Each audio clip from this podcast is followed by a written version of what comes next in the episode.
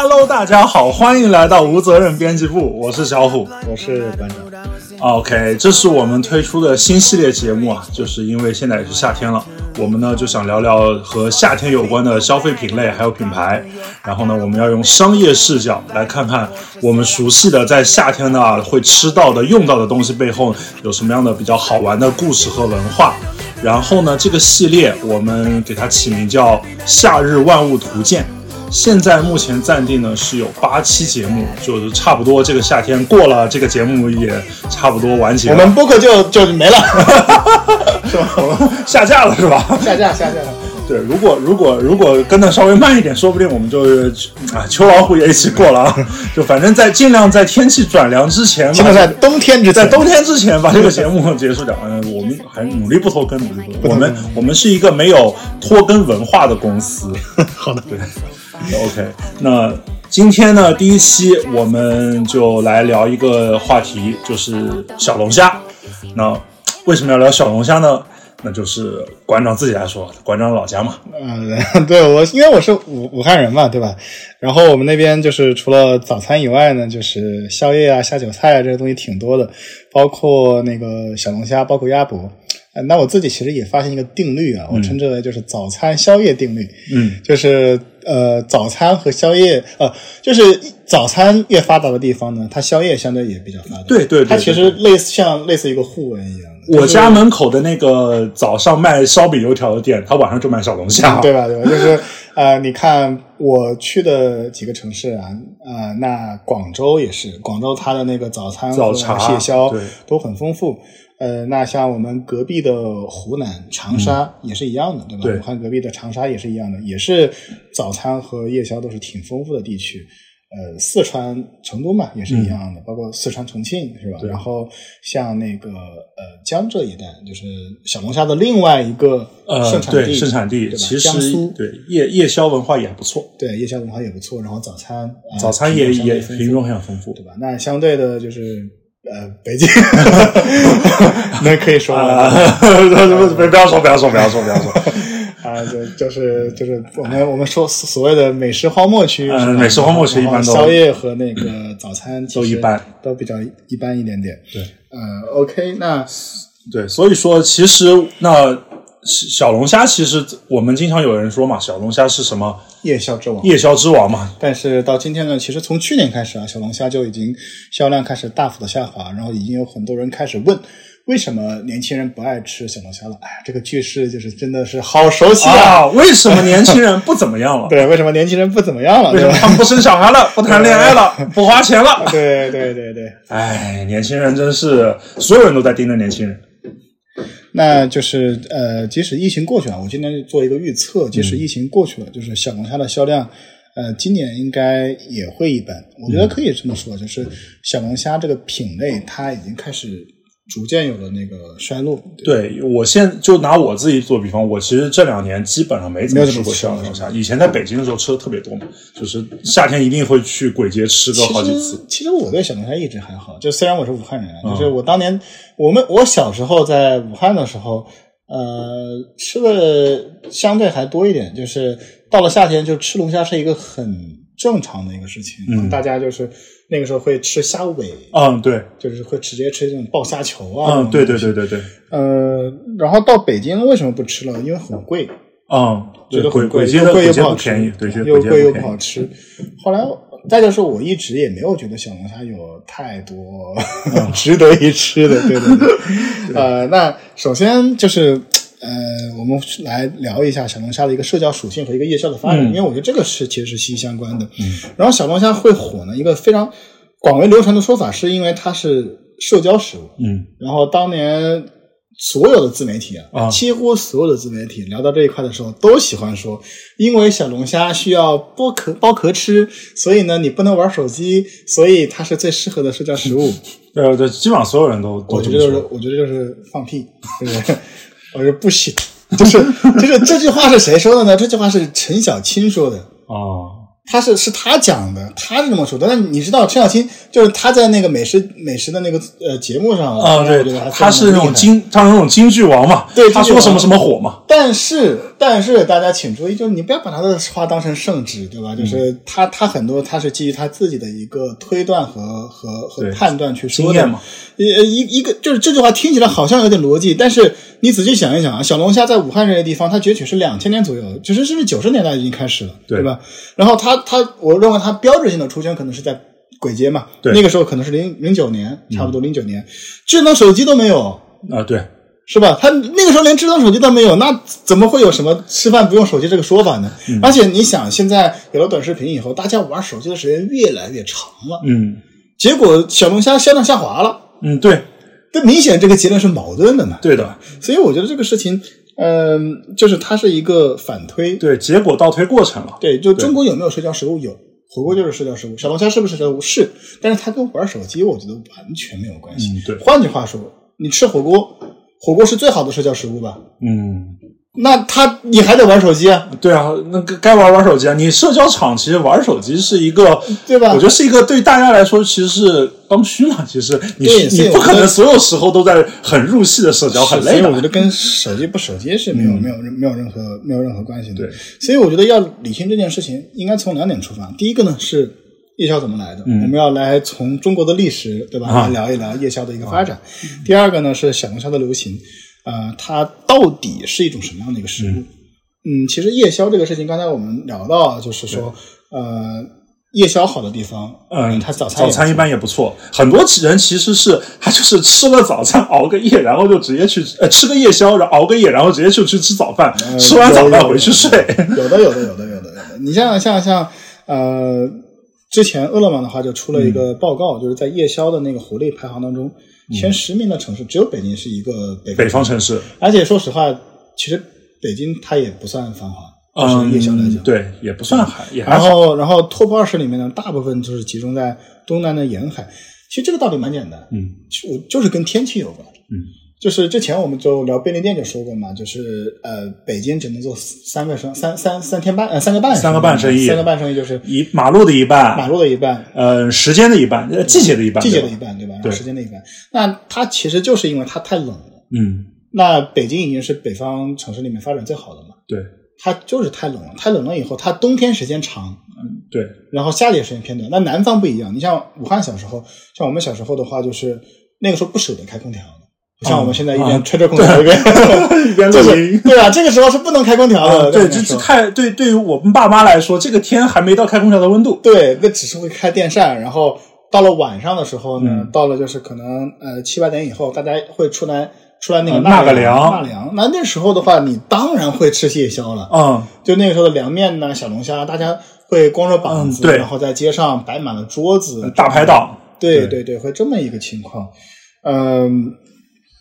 说白了，就是因为因为因为夏天夏天热嘛，对。然后那个很多人就会说，就是可能是因为那个南方的商业环境发达，消费者有钱。其实这个也，北京人也有钱啊，对，北京人也有钱，天津人也有钱啊，西安人也有钱啊。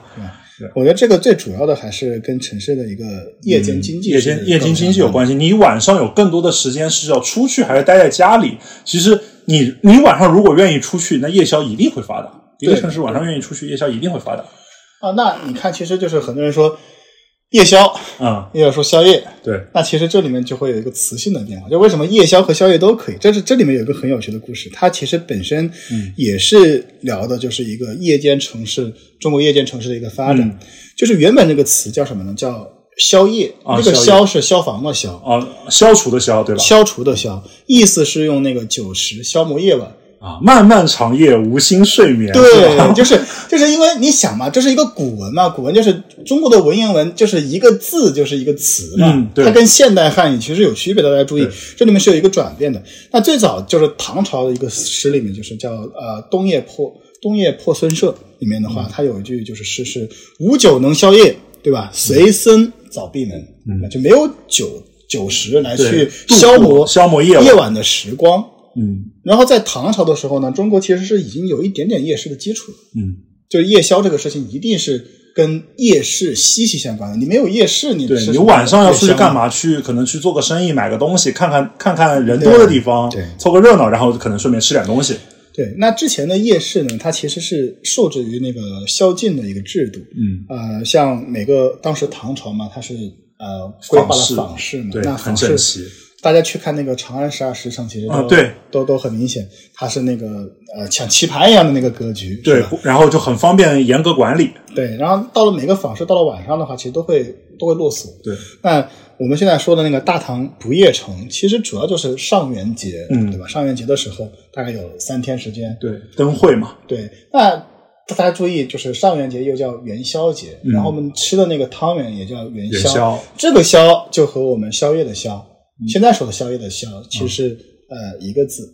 它这个词性变化是什么时候呢？就是呃，像晚唐的时候，就唐朝对于那个市政的把控就没那么严了。嗯，所以宵禁它也松了很多。到了北宋，坊市制度没有了以后呢，呃，管理就更松弛了。对，它松弛以后，它扩大了夜间的一个开放时间。对，那很自然的，大家就呃，当然这个里面是呃，只有在都城。对，只有在大城市大城市，为什么？因为大城市商业活动比较频繁，频繁。因为如果你按照农业的劳动来作为一个基础的话，是很少很少出现夜宵的。啊，对，因为农村日出而作，日落而息嘛，你晚上休息要养养体力嘛，嗯，你不能不可能晚上出去那个就才出去溜达，还出去转悠，你要晚上就睡觉了嘛。对，所以到了清代的时候，呃，宵夜这个词就是开始被。做成呃夜宵了，它就成了一个名词。对，就是呃，我我要吃一点夜宵，因为到了清代，到了明代就开始有白话文嘛。然后到了清代，其实这些白话文它的发展有了很大的一个变化，它那个夜宵就变成了一个名词。它其实被引申为什么呢？引申为了深宵小吃。嗯，对吧？就是深宵的小吃。那呃，因为又有很多小吃是用那个。宵命名的，就是元宵的宵去命名的，所以呃，就逐渐成了今天的说法。为什么你今天说宵夜呃也行，说夜宵也行，对吧？就是因为这个原因。对它词词性，它词性做到有一个变化。其实这个有点像我们武汉的过早，嗯，就是。呃，分享一个小时候的好玩的事情，就是就是“过早”这个这个词呢，其实它就是两个词，它这两个词是两个词，“过”它就是吃的意思。哦，你们那边是方言是这个叫吗？它。应该不叫方言，我觉得它应该可能类似一点点古话，就是过早嘛，就是你过过掉早晨，对吧？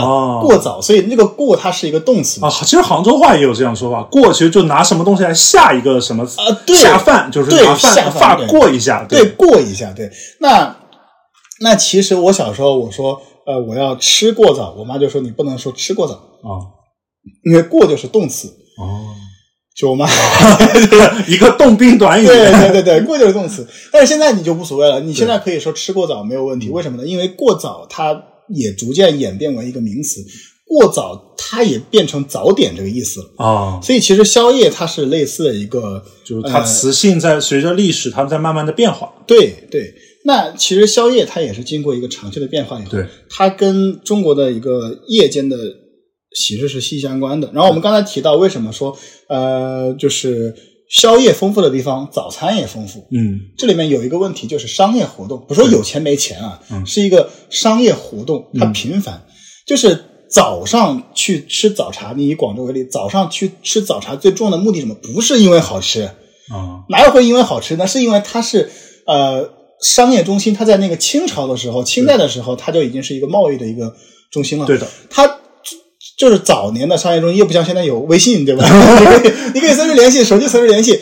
你要那个时候你要去打听消息，你需要时间的。你早上你要进货出货，你一定要在要聊天要谈话。这个时候早上的茶楼啊，它就有了营业时间哦。那其实除了那个呃，除了那个就是广州以外，还有一个地方有早茶，江南地区嘛。啊，这个我不知道。江南地区有的，江南地区你看那个有有以前有电影，就是那个乾隆下江南，就是呃乾隆去吃那个削肉啊，烧肉啊，我这个我知道，这个那个是那个那个应该应该是淮阳淮阳地区了。对，就是它其实也是一样的，它因为它有商业的一个，对对对啊，它有一个商业的一个扬州发达嘛，对吧？它发达，对所以它那个时候早上也是会有会有早茶的，因为你早上你就需要去开始做生意。嗯对，就和那种什么那种什么中世纪那种动漫里面，你要去打听一个什么消息，我去酒馆。对，它其实它其实是一样的。你看中国的武侠，它其实大部分的矛盾冲突也发生在酒馆，酒馆对，因为它是一个三教九流，然后信息呃混杂的。对你想想看，广。东人吃早茶在哪里？还是酒楼？对，那其实呃，你看夜宵发达的地区啊，还有一个特别特别典型的一个特征，嗯，长江边上，啊，对，长江是一个大动脉嘛。对吧？这个，所以你看，就是武汉为什么会吃小龙虾？为什么会把蟹脚给撑起来？码头城市嘛，码头城市它早餐为什么发达？因为早上要卸货嘛。对，劳工也需要吃早饭，你商人也要吃你早饭。看南京是不是一模一样？啊，对，南京早上吃什么鸭血粉丝汤啊，啊吃那个汤包啊，它早餐为什么丰富？它也是因为码头城市，商贸城市，对吧？商贸城市，然后它你看它也是小龙虾也是那个，对，因为武汉和南京或者说湖北和江苏，它有一个比较相似的地方，是因为它水多，对，它也适合呃小龙虾的一个养殖，嗯，对，它有有产量，也有消费市场，嗯。很自然的就成了，对吧？对，小龙虾就变成了一个呃他们这边共有的品类。对你想想看，其实湖湖北和湖北和江苏，其实他们在某种程度上其实共性是有的。啊，对他们就是水多嘛，都是水多。那那个呃，这个时候我们就知道小龙虾它到底是一个什么物种。对，呃，就是小龙虾是怎么来的？就是小龙虾其实是美国来的，它原名呢叫克氏原螯虾，对吧？就是原产于美国的路易斯，路易斯安那对，就是现在的步行者队，应该是现在步行者队 在那边带但。是是这样，就是 呃，为什么它叫小龙虾啊？我认为是蹭热度，或者说是呃，大家对那个生物学不太了解，因为呃，因为我经常写文章的时候，你知道我很喜欢搞什么食物嗯界门对对纲目对我科属经常干这种种事情，对。对，因为其实这里面有一个最大的问题是，呃，大部分的那个界门纲这是用拉丁文命名的，嗯，然后呢，我们中文又去翻译，嗯，加上还有一些就是呃民间叫法，嗯所以导致这个命名是很混乱的。嗯，最典型的就是大家小时候都会认为猎豹属于豹子，其实是两码事情啊，不是吗？啊，不是猎豹属于猎豹猎豹科，就猎豹是属于呃跟猫更相近。呃，而豹子而豹子是豹子，豹子属于豹亚科，这是两两个科。OK，对对对，就是这是题外话。其实小龙虾也是也是差不多的，就是小龙虾是一个呃怎么回事呢？就是我们一般说的比较贵的那种龙虾，就真正的就是嗯大龙虾是吗？呃所谓的就比较大龙虾，就是你去吃就所谓的就是我呃，如果你去那种高级餐厅，比如说现在有这种龙虾什么什么什么的，哦，那个龙虾呢，它的钳子嗯，是不大的，它的须会很长。啊这个小龙小当家那个龙虾三蒸霸的那个龙虾是吧？他也没有什么，他也是吃虾身，他也没有什么吃钳子那个说法。啊，这个我我我已经忘了它里面那个龙虾了，就是就是这个叫龙虾科，就属于叫龙虾科，就是我们如果去翻译的话，那我们另外说的那个便宜一些的所谓的波龙波士顿龙虾，啊它不是龙虾。嗯。它是美洲海鳌虾，那个鳌就是钳子，啊对。它钳子很大，哦所以克什么叫克氏原鳌虾？那也是鳌虾，所以理论上来说呢，它小龙虾跟龙虾克是一点点关系没有。但如果作为鳌虾来讲呢，你可以把它认为是啊、它是波龙的淡水的近亲，哦，你可以这么去认为。小波龙，对，你也可以这么理解小波龙，对对对对，所以所以我就反正有钱没钱，它其实是两个东西，就是钳子。它其实是呃完全两个东西。所以你当你看就就就为什么会叫龙虾，是因为它能卖出价格。对龙虾贵啊，贵啊，就是你其实你看，其实呃波龙是没有那么贵的。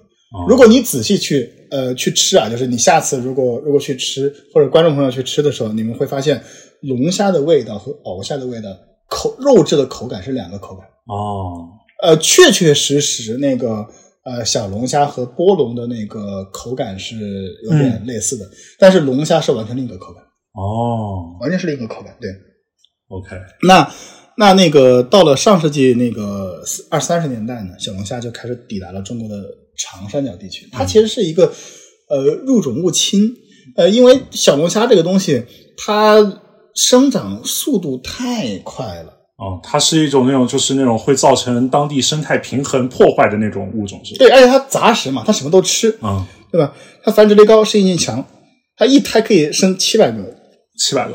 哦哦，就这无多么多么无脊椎动物嘛，对吧我生的多嘛，多么令人羡慕的生生育率是吧？对，哎呀，年轻人为什么不生小孩了？因为生育率下降年。轻人也不吃龙虾了。对吧？就是，但就是他还没有被被去圈养的时候呢，就是农民对小龙虾是呃深恶痛绝的，嗯，就是它是农田水利之敌嘛，它喜欢打洞，啊，怎么然后跟泥鳅一样？对，然后你看它到了就是呃湖北啊，然后到了长三角，就是呃水又比较水稻田对吧？对那个时候就开始呃有人去钓小龙虾了，啊，我也钓过。对吧？很多人就钓过小龙虾。对，呃，其实东北也有嘛，东北的话叫叫那个拉姑，哦，东北是叫拉姑，拉姑对，然后然后它那个的话，就其实跟小龙虾应该属于同一个物种，但但我至今也没有搞清楚为什么拉姑不能吃啊？这个这个这个可能哦得东北同学去去去解释一下。其实是是是类似的东西，它其实对生态环境都是有一定的那个那个呃嗯破坏的。那但是那个时候饿嘛，对，那个时候饿的话，就是大家钓上来小龙虾，至少因为小龙虾这个问题在于，就是大家至少至少知道虾是能吃的。对，那呃，我我认为它一开始是海虾的平替产品。哦，你知道我们小时候呃基围虾是很贵的，对，然后这个时候基围虾啊就是这这个这个又得给大家去科普一个生物，基围虾它不是一种生物学意义上的虾，嗯，基围是那个广东人的叫法。一般来讲，我们吃的基围虾是草虾。嗯那为什么叫基围虾呢？是广东人养殖这个虾的时候是用那个东西去围起来的。哦，基围就是基围就是就是用来围住它的东西。对，所以基围虾它其实是一个呃俗名。嗯如果你非要说的话，你这么去养都可以叫基围虾。啊，所以我们可以看到什么？我们现在吃的黑虎虾呀，然后草虾呀，还有什么什么什么阿根廷红虾呀，啊，好像傻傻分不清楚，对吧？其实其实虾之间那个海产品的那个种类分的是很细的，但但我自己也不是搞生物的，但是 确实分起来也很困难。跟一般来讲长得也差不多嘛。对那至少大家知道虾是能虾是能吃的。而且当时基围虾是很贵的，就我们小时候吃基围虾是只有婚宴上面的，哦，它是婚宴菜，哦，对吧？对，然后小龙虾一开始是不好吃的，嗯，你很明显嘛，它有两个最大的问题，第一是土腥味重，哦，对，第二它出肉率低，，对，肉不多。对吧？就是就是很多人就说嘛，就说那个呃，为什么叫第一个吃螃蟹的人？啊，因为因为螃蟹吃起来啊，对，胆子大，螃蟹吃起来也挺麻烦。你看螃蟹很很怎么讲？那看螃蟹很长得很丑，嗯，很吓人。小龙虾也一样嘛，长得像虫嘛。对，这第一反应就是大家不会，它肯定是一开始大家困难才开始呃才开始吃它。那呃小龙虾是怎么变流行的呢？嗯，其实就是跟它口味的改变，跟烹饪方式的改变是有呃很大的一个很大的一个关系它。变好吃了。对它变好吃了嘛，就是呃一种食物想要被呃中国人去接受，我觉得是天时地利人和缺一不可的。嗯，那仔细看一下，就是我们说两个地方吃小龙虾必谈两个地方，两个地方，一个是江苏的盱眙，盱眙一个是湖北的潜江，对对吧？这两个地方是小龙虾最重要的两个地方。这两个地方是怎么改良小龙虾的口味？大家可以看一下。呃，像在潜江的话，因为是处于江汉平原的一个核心地区，它就很自然就遍布小龙虾嘛。对就是湖北人种种种种种水稻是吧？对对对对对。然后呃，湖多嘛，就是就是呃可可啊，能对湖湖北湖北人可能比较那个，对，就是我我以前去过洪湖嘛，嗯就是你有机会去那种湖多地方，非常有意思。他们他们家后面就是湖，嗯，他们家很多人家里条件好的话是会有船的，私人船就是？小小小快艇，啊，是是。对，就是私人小游艇，就是小快艇。你上去以后，大家带着你就是游艇到处玩，然后你你可以穿着那个防你嗯救生衣，救生衣，你可以直接跳下去，哇。直接跳到湖里面去，湖也很大，然后还可以挖藕。哦挖藕，对。对，然后在他们那儿，你有小龙虾，那就是很自然的一个一个一个事情。对，那九十年代就是初期呢，就是嗯、大家知道会有那个呃下岗嘛，下对岗潮。下锅炒然后这个时候呢，大家就把那个小龙虾开始拿来炒。其实这个跟呃鸡架跟东北是很像，因为因为其实这个 东北可能会更加的呃有特点一点，严重一点。呃，但是就是当时是一个比较全国性的一个行为。嗯呃，你说的鸡架是一方面，然后我们之前讲的那个呃麻辣烫，就是东北人是怎么改良麻辣烫的，怎么把四川麻辣烫改良的？为什么会做麻辣烫？有一个原因也是因为就是大家在下岗以后突然没有了工作，那最简单的办法就是做吃的。做餐饮，你看那个漫长的季节里面，嗯就是那个、呃，他们面临下岗的时候，那个人怎么说的？他说：“那我大不了我就去做烧烤嘛。”啊，对，大不了做做烤串嘛对对对对对是吧，？这是当年普通老百姓的一个呃求生之路。对，那那以以我自己的印象来说，当年武汉呃夜市嗯，被规范的夜市和爆发是什么时候呢？九八年。哦，九八年下岗之后，然后大家开始再就业，对，然后甚至我妈都想过去开 开夜市，就因为那个时候大家。晚上就去开夜市，然后摆点小摊，然后从江汉路进货，然后赚点赚点小钱去补贴家用，同时旁边哎就开始了那个呃宵夜。那小龙虾在那个嗯，在那个钱江，大家就开始去、呃用一些辣味的东西，因为湖北人是喜辣的，嗯。对吧？就是喜欢吃喜欢吃辣的东西，对。对吧？就是开始去去炒。那其实盱眙也是差不多的，嗯。他去用的是所谓的十三香口味嘛，嗯。他调配的十三香呢，其实也是一个卤料，嗯。然后一点点辣味，它其实重点都是一个，就是用呃特别重的味道盖住小龙虾的一个土味，土味，对，因为那个时候小龙虾它还是田里钓出来的，比较野野野虾，对对，它是野 野 虾，野生虾，野生虾，对野虾野虾对。那夜宵就是和其他食物不一样嘛，它有自己的一个、一个一个标准。你不管是像那个烧烤啊、呃麻辣火锅啊，还是说那个其他的什么东西，呃，它都符合两个共同原则，就是夜宵基本定理嘛。第一个原则呢是肯定要有辣味，或者口味重嘛，就是口味重。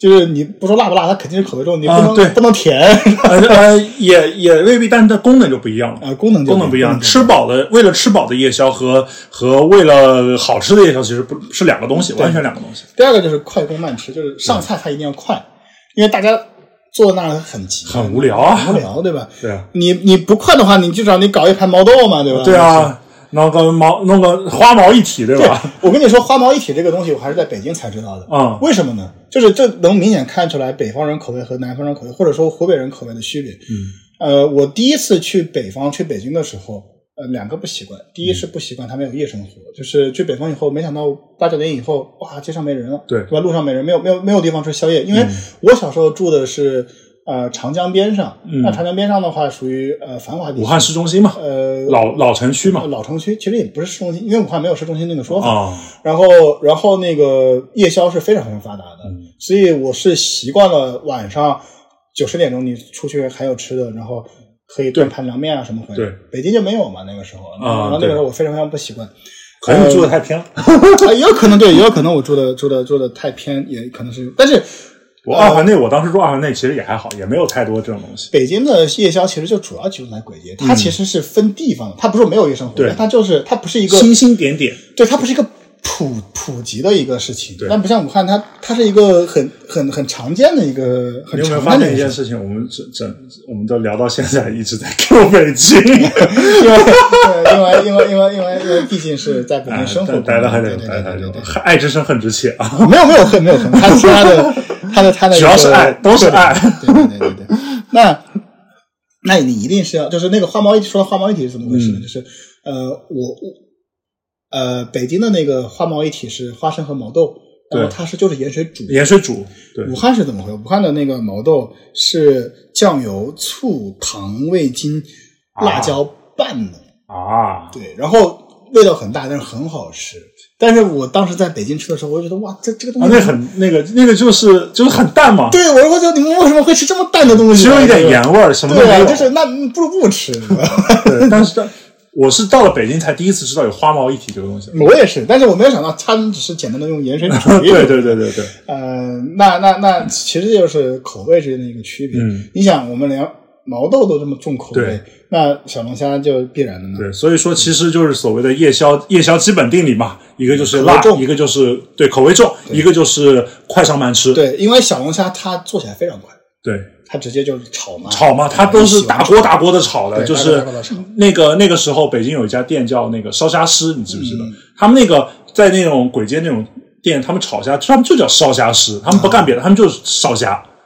因为那个呃，社交食物很简单，它一定要消消消时间嘛，嗯对宵夜宵夜嘛，消磨夜晚消磨夜晚的时时间，这一点千年来都没有变化，嗯就是大家其实是大部分时候是为了消磨夜间，所以它不会是主食，嗯对它一定是小食，它吃不饱。同时呢，它剥壳这个事，剥壳这个事情最重要的是什么？它是让你吃的慢，对它不是让你不玩手机。对你真正一个很简单的地方就是，比如今天说小龙，我请你吃宵夜，对吧？我们哥俩就是好好聚一聚，聊聊天，对吧？我不可能去玩手机啊。对啊，就我怎么可能？我本来就是叫你叫你出来聊天的，出来聊天的如果叫你出来聊天，然后你在吃，我在那边玩手机，玩是不尊重啊！本来就不可能玩手机。对。但是呃，聊天的时候，我们一边剥虾，对吧？一边说说话事情。对这个跟什么很像？跟嗑瓜子。嗑瓜子很像，对吧？就是就是你你你嗑也很简单，对，怎么很慢？你一包瓜子又吃不饱，你一吃不嗑你可以一包一包瓜子两三个小时，呃对吧？这个就是消磨时间，嗯所以夜宵是这两个基本定律。所以可以看到，小龙虾是符合了这两个基本定律。它味道重，同时呢，它有剥壳嗯这个这个这个动作，它让时间变得变得很慢，嗯对吧？它很好的消磨了时间，它又吃不饱。对，感情是时间磨出来的嘛，对，而且你想，大部分的宵夜什么？宵夜是配酒啊。嗯，配酒，其实大家可以看，呃，宵夜的另一个王者撸串是一致的。嗯撸串的好处是什么？撸串就是你可以慢慢的撸串，嗯，然后呢，撸串这个事情它还有一个好处就是它可以回锅加热。你不像吃菜可以吃凉了，回锅不好吃。对你烤串的话，你大不了你这个串凉了，你再帮我回烤一下。对它其实不影响那个肉的。是的，然后烤串也不用说了嘛，烤串味道一定大。味道一定大，而且也未必吃得饱，它是肉嘛，对，就是国内所有的烤串，我没有见过哪个烤串是说味道小的。嗯对吧？东北的烤串也是味道大嘛，对，东北的一些我们那儿烤串味儿味儿也大，呃是啊，就是它一定是重口味的，就这个是呃大家吃夜宵的一个一个一个一个需求。对，对，然后因为你你这种味道大的东西，它它下酒嘛，嗯那它最后能变成一个呃产业，还有一个其实是离不开政府的一个推动的。嗯因为你看，不管是盱眙还是钱江，它其实都是小地方。嗯呃，它龙虾出名以后，小龙虾出名以后，两地政府都介入了，就是去大量的去去去去扶持。嗯扶持以后，那个你像之前那个呃，在长沙湖南卫视还办了一期那个虾王争霸赛之类的。哦，对对对，因为长沙这方面的营销也是很厉害的啊，长沙有那个嘛，湖对南卫视嘛，视，对对对。然后他当时好像就是武汉小龙虾，然后因为武汉和长沙很近嘛，对然后呃成都的小龙虾、长沙小龙虾，反正这些东西都聚到一起，大家去 比赛。其实输赢都不重要，嗯重要的是宣传出去了。对，对小龙虾这个东西宣传出去，它好吃，对，呃，那当地政府的介入，然后办什么龙虾节啊这些东西，对，它其实就是推动了这个产业的发展。对，大概在零几年的时候吧，反正杭州就已经有很多那种小店，对就是盱眙龙虾，对就已经出来了，对对对对他们搞什么龙虾节之类的其，实是一样的，它最早的它都是辐射的周边。你像江苏这边的话，或者说杭州这边，嗯，你们离辐射到那个辐射到嘛，对，就是浙江了。你们看到从小看到都是盱眙龙虾，可能对嗯湖北龙虾对都不熟悉。对我小时候还不认识盱眙那两个字，是？吧？就是就是我我我在那个呃出去之前，我也不知道这个世界上有盱眙小龙虾，哦我一直认为小龙虾是武汉特产，对，对吧？就是潜江特产，因为我那个时候到处都是潜江小龙虾，嗯，对吧？湖北都是潜江小龙虾，然后那个呃到了出去以后才知道说哦，原来还有哦还有盱眙一个对还有盱眙。那其实两边的话，呃，虽十三香和麻辣，对吧？武汉叫麻辣小龙虾嘛，麻嗯小嘛，马小，你说这个东西到底有什么样的一个区别？其实我觉得大家都类似的，都类似很多人喜欢争说到底是湖北的小龙虾好吃，还是江苏的小龙虾好吃？我觉得毫无意义啊，毫无意义，真的。它都都是遵循一个定律在对对对对，就是就是无非是在具体的可能有一些调料上面有一些不一样。对对对。那其实到了一个什么时候，我觉得开始出圈了呢？我认为鬼街，啊，对为什么？因为呃，因为鬼街相当于你打入了北方市场。嗯，因为之前这个东西是只有那个呃中部地区嘛，中部地区就是以湖北为就是东中部地区，对然后以那个呃，江苏为那个的话就是东部地区，东部地区对，呃，其实主要是这两个地方在吃。是那其实呃，到北京鬼街以后呢，其实就是开始就是呃北方人在吃了。对，然后零九年开始，就是它意味着它出圈，然后开始呃全国性的一个一个一个一个一个爆火。对，鬼街其实是个很很重要一点。当时有一篇稿子嘛，就是说那个叫人物出一个稿子叫什么？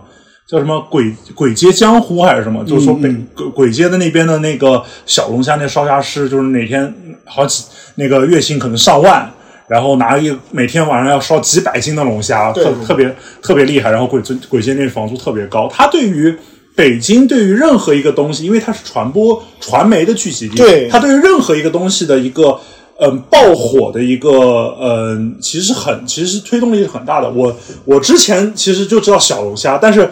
我是去了北京才知道，他们管那个叫麻小啊，对对，我以前不不知道有麻辣小龙虾这个说法，嗯，他们叫麻小嘛，因为因为这个，呃，因为湖北的话，武汉的话，它的口味其实蛮受那个呃川菜和湘菜的影响的，对，所以所以其实小龙虾火了以后，传到那个长沙，传到呃重庆、成都，它是一个很自然的事情，嗯，因为辣嘛，对对对对对吧？就是口味都是拉平的，对，口味都是都是拉平的。其实你看那个呃，换一句话说，鸭脖也是类似啊，鸭脖也是一样。鸭脖你看，你看那个呃，就是周黑鸭是周黑鸭鸭脖是武汉出来的嘛，然后周黑鸭是从武汉开始做的。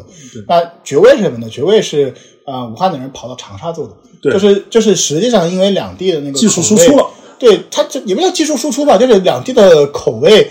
呃，很类似，嗯，那那你就像你就像那个长沙，它不是开那个茶颜悦色，然后它第一家是境外店，就是在长湖南之外的店，就是在在武汉，武汉嘛，对吧？就是它就是一个很典型的一个一个一个一个做法，就是两地人的口味是是呃极其极其相似，对吧？极其类都是以辣以重口为为主，嗯，那那其实征服了北京以后呢，其实它是相当于一个出圈级别的成功，嗯，因为因为你想，就是你武汉的市场，你征服了。湖南不算啥，你湖南的市场你征服了武汉也不算啥，对吧？对你征服全国，对你征服全国，你你你中国的话其实就是南方北方，因为就是生活习惯还是有差异的，所以能如果能征服一个你口味不一样的、生活习惯不太一样的市场的时候，它意味着哎，你真正的出圈了。是。那么，那么为什么小龙虾现在嗯，它看起来就是好像就是年轻人所谓年轻人不吃了呢？就是为什么它好像不那么受欢迎了？我觉得就是。说简单点就是太贵了，太贵了，因为太贵了。就是我们小时候吃的龙虾，其实街边吃的龙虾价格是不贵的。我我跟你说，我们小时候外面是怎么卖龙虾的？就是一个很很大的一个那个呃空心的网子啊，然后里面装满了龙虾，你就自己选就完了。我们那边是拿澡盆儿，呃呃，对，就特别大的红色澡澡盆，澡盆也有。那个时候同样这样卖的还有什么呢？还有什么？那那个年代，就现在犯法的啊，同学们就是哦，青蛙是吧？青有青蛙和蛇。哦，蛇没我没有，但青蛙很多。有青蛙和蛇，所以现在是不能吃的，同学们千万不要不要。对对对，那个那个就是那种网兜是吧？对，就是网兜，就是哦。那个时候管的不严格嘛。对，然后那个时候还有还有活禽嘛，就现在都没了。哦，对，现在都吃冰鲜的嘛。对，那个时候都是活禽，就是嗯，直接去菜场里面去。那个时候东西确实都便宜。对，那那其实呃，它变成一个大众食品以后，它一个最典型的事情就成了什么？它变成一个产业了。嗯，变成产业，首先的话，它就是呃养殖的一个问题。对，就你不能再野生捕了，肯定是。这野生不够嘛？不够嘛？但以前就可能只是呃湖北人、湖北人和江苏人吃一吃，现在就全国全国都在吃了，对吧？它一定是要被那个现代工业化去生产的。嗯，那就是。呃，现在就后来把水稻田就当做那个小龙虾的笼子，嗯，然后去呃小龙虾的那个饲料呢和排泄物，然后再作为那个水稻的一个一个肥料。呃，养殖方法就是越来越越来越精细了，嗯，就供应它就上来了。你看我说一个数据啊，就是二零一一年和二零一二年小龙虾的那个搜索指数最开始是只有三千左右，对，到了一三年的五月十二到十八号之间呢，这个数字是达到了一万两千多。也就是从一三年开始，一三年开始爆火，一个超级的一个一个爆火。这里面其实还有两个原因，我觉得第一个是呢，成为了一个风口。嗯，它成为一个风口以后呢，就很多投资人去投资嘛。对。那你看那个上海这边现在什么沪小胖啊，什么之类的，就是一个。然后武汉那边的话，就是呃，有巴黎龙虾，有那个亮亮真虾，然后它口味也变了很多。就是武汉推出的新口味，就是后来很有名的口味是蒸虾嘛，嗯，对吧？就是它那个蒸虾的那个虾，它会质量更好。对，因为蒸这个东西，对吧？它它就不是口味上。那个时候，而且很多什么超市里面开始卖那种包装好的那种小龙虾了。对对对对对。那个时候我经常在在在超市里买那种小龙虾嘛，还有外还有那有时候会外卖叫小龙虾。因为外卖小龙虾其实很方便，嗯，所以很多人开始点外卖小龙虾。你包括什么那个张嘉佳是吧？对，创业创业都做过。叫什么卷福小，他叫创业叫卷福小龙虾。嗯，你看他那个。呃，它其实就是背后有一个规模化的生产，对它中国就实现了一个四千亿的小龙虾市场。那个时候小龙虾，我印象里它那个口味创新特别多，什么特别多冰什么一个就是那种冰的小龙虾，冰镇小龙虾，对，还有什么拿菠萝来那个什么小龙虾，那种什么就特别多奇怪，什么蛋黄小龙虾，那个时候都出来了。然后我记得以前看那个数据的话，好像钱江。产量是最大的嘛？你比方说，全国有一半的小龙虾都是钱江去去提供的，它实际上就成为了一个产业链。对，那它成为一个产业链以后呢，就是这个价格就变高了。对，就现在吃小龙虾非常非常的贵。嗯，就是我们如果要算一算的话，就是我们现在吃小龙虾，呃，经常一只小龙虾就要呃几块钱吧。嗯。我觉得这个价格就其实相当高就相当高了。对，那那你想一想，就是小龙虾最早大家吃它是因为什么？没饭吃。对，然后开始吃小龙虾。对，吃不饱饭的时候吃吃这个嘛。呃，它跟螃蟹又有点不一样。我们说的螃蟹其实是河蟹嘛，对吧？海子嘛，就是河蟹嘛。然后呃，但是吃它蟹，毕竟它呃还是很鲜的。对。但是小龙虾这个东西，它出肉率又很低。它。这个作为一个食材，其实它并不是什么好特别好的食材。就是一个很简单的道理，就是我们一开始吃小龙虾是它其实是类似于海虾的平替。嗯。但是你想想，今天这个价格，你可以吃海虾。对。那我为什么不吃香辣虾呢？对。大家想过这个问题没有？对吧？就是现在基围虾这个价格的话，和小龙虾差不多，我为什么不吃香辣虾？嗯。新鲜的香辣虾，我有更好的选择了。那很自然的，它这个呃。你你你，话说那个跟香辣蟹也没法比。对，现在夜宵其实选择也很多嘛。对，就是，呃，现在贵到什么程度啊？小龙虾现在吃的话，第一你要排队，太火了，要排队。嗯，对。第二的话，那个小龙虾你要吃的话，大概嗯需要就是两个人吃，你要吃好吃饱。嗯，我觉得没个三五百下不来。嗯，差差不多。你想想，在今天这样一个情况下，你一个宵夜要吃三五百。宵夜其实就是普通人吃吃的吃不了。对，就我们不会去吃那么贵的东西。过去吃宵夜就是因为它便宜，对啊，对吧？一个人吃个吃个吃个三三五十块钱差不多了。嗯，而且你想现在就是有各种的小酒馆，嗯呃，那很自然大家宵夜也被分散了。嗯，所以我觉得现在年轻人吃小龙虾越来越少，也是很正常的事情。但你说小龙虾这个产业会不会死？我觉得也不至于，也不至于。对它变成什么呢？你会发现小龙虾变成了一种呃天头，就是就是你看任何一个小酒馆它都卖小龙虾啊，任何一个餐厅它都卖小龙虾。到了晚上，它就是会有小龙虾这么一个一个一个一个品类。但是你说那种专门做小龙虾的店，就是呃，你像过去那种，就是我我夏天就当年武汉流传很多这样的传说，就是什么呢？就是夏天做小龙虾。一个夏天把钱赚完了，把一年的钱赚完了，后面就休息。我觉得这种情况可能会越来越少。嗯，这种情况可能会越来越少。就是，呃，你你你，大家现在就变成了什么呢？就是过去，呃，夏日经济，尤其在南方地区，尤其在武汉这样的地区，非常非常发达的。你一个夏天可以把一年的生意做完。但今天大家变成了，就是大家都想做全域、全品类、全季节的生意，就像波司登想卖。夏天的衣服，像咖啡店要卖酒一样。对，就是呃，早上卖完了，对吧？然后我还卖晚上。对，其实现在大家是要去做这么一个生意了。那这个时候的话，呃，其他竞争对手都开始来染指你的宵夜的时候，你单单去做宵夜，你其实是嗯很难了。对，因为以前我们去簋街的时候，就会发现，就是他们的店白天都关门的，对吧？他们不做不做什么早饭、嗯什么中饭的，他们就是晚饭开始做。其实一个很大的原因，就是因为钱挣的够多。对，就是大家其实都没有那么没有那么缺太累，就是他钱够多，所以所以他一个夏天和一晚上能把钱挣完的时候，他就不会再去考虑呃白天的生意白天的生意，但是今天的时候不行了，不行，你对说什么所谓的 bistro 对吧？就是这些东西，为什么要这么做？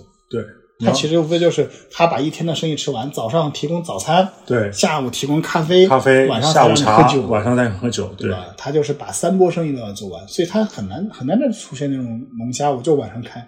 对，所以说就是就是，其实你以前的这种单品变成了一种融合业态的一个素材嘛。嗯，对，我们之前也在说嘛，就是说什么呃，港式甜品变成了奶茶的一个素材嘛。是它其实是一样的。那其实在这个过程中呢，就是我们最后可以总结一下，其实嗯、呃宵夜这个事情是农业社会向商业社会转变的一个重要的一个标志。嗯，呃，你有经济活动，然后你有老百姓就除了农业以外能从事商业活动，嗯嗯、才有可能就是睡得更晚。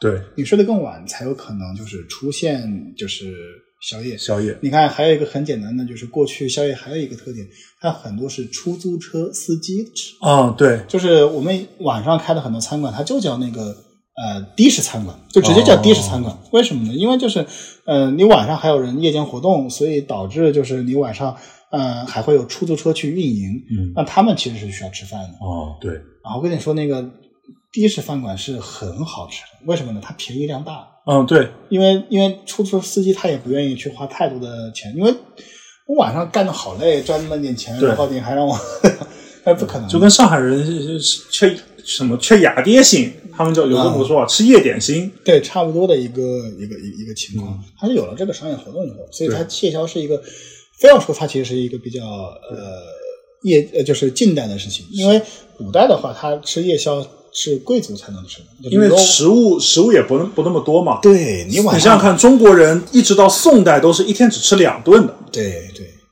你晚上的话，你你你平时都吃不饱，你还要晚上吃东西，对吧？对啊你只有晚上家里有条件富裕的人家，你才可能说晚上哎吃一点糕点了这样。对，所以说其实这其实你最后就发现，夜宵它就是和城市牢牢挂钩。城市代表商业嘛，城市代表什么？年轻人，大家流动，大家去需要需要去社交，它最后才会有这个夜宵这个东西，它是一个存在的东对，西。所以它也会一代版本一代实一代版本一代实那你看今天的那个呃淄博烧烤，它其实是同样的一个道理。嗯对，它够便宜，够便宜。然后呢就是味道呃也很好，对吧？嗯。口味比较重。